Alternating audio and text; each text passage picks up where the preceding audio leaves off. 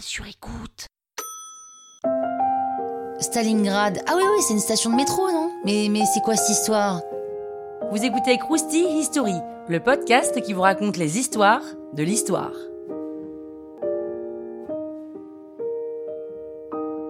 Au début de la Seconde Guerre mondiale, Staline et Hitler se mettent d'accord pour envahir la Pologne ensemble. Main dans la main, ils sont trop mignons, mais bon, c'est pas trop le style d'Hitler hein, de respecter quoi que ce soit, donc il essaye d'envahir la Russie en 1941, et c'est le début de la guerre germano-soviétique. Il arrive à occuper la ville de Leningrad pendant trois ans. Le 17 juillet 1942, Hitler attaque la ville de Stalingrad en URSS. C'est une ville stratégique pour l'URSS parce que c'est ici que tous les équipements militaires sont stockés et fabriqués.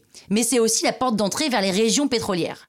Les avions de chasse de l'armée allemande détruisent une bonne partie de la ville, et c'est particulièrement violent, hein, les civils prennent très cher. Et les Allemands arrivent à pénétrer la ville et à prendre son contrôle au bout de 4 mois. Mais les Soviétiques ne lâchent rien et contre-attaquent en mode guérilla urbaine. Autre chose que les nazis n'avaient pas pris en compte, c'est le froid. Et oui, parce que l'hiver est particulièrement terrible en Russie, et les Russes réussissent finalement par les encercler et les chasses de la ville. Le maréchal Friedrich Paulus, en charge de l'offensive, est capturé et capitule au bout de 6 mois.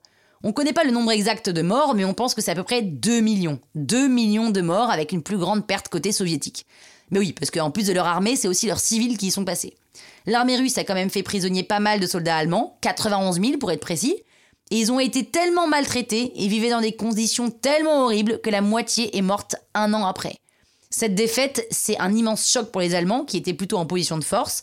Et côté russe, le moral est au plus haut. Ça a donné du courage à Staline pour libérer l'Ukraine et la Biélorussie en 1944.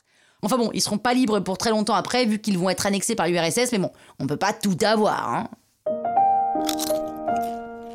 Krusty, hein?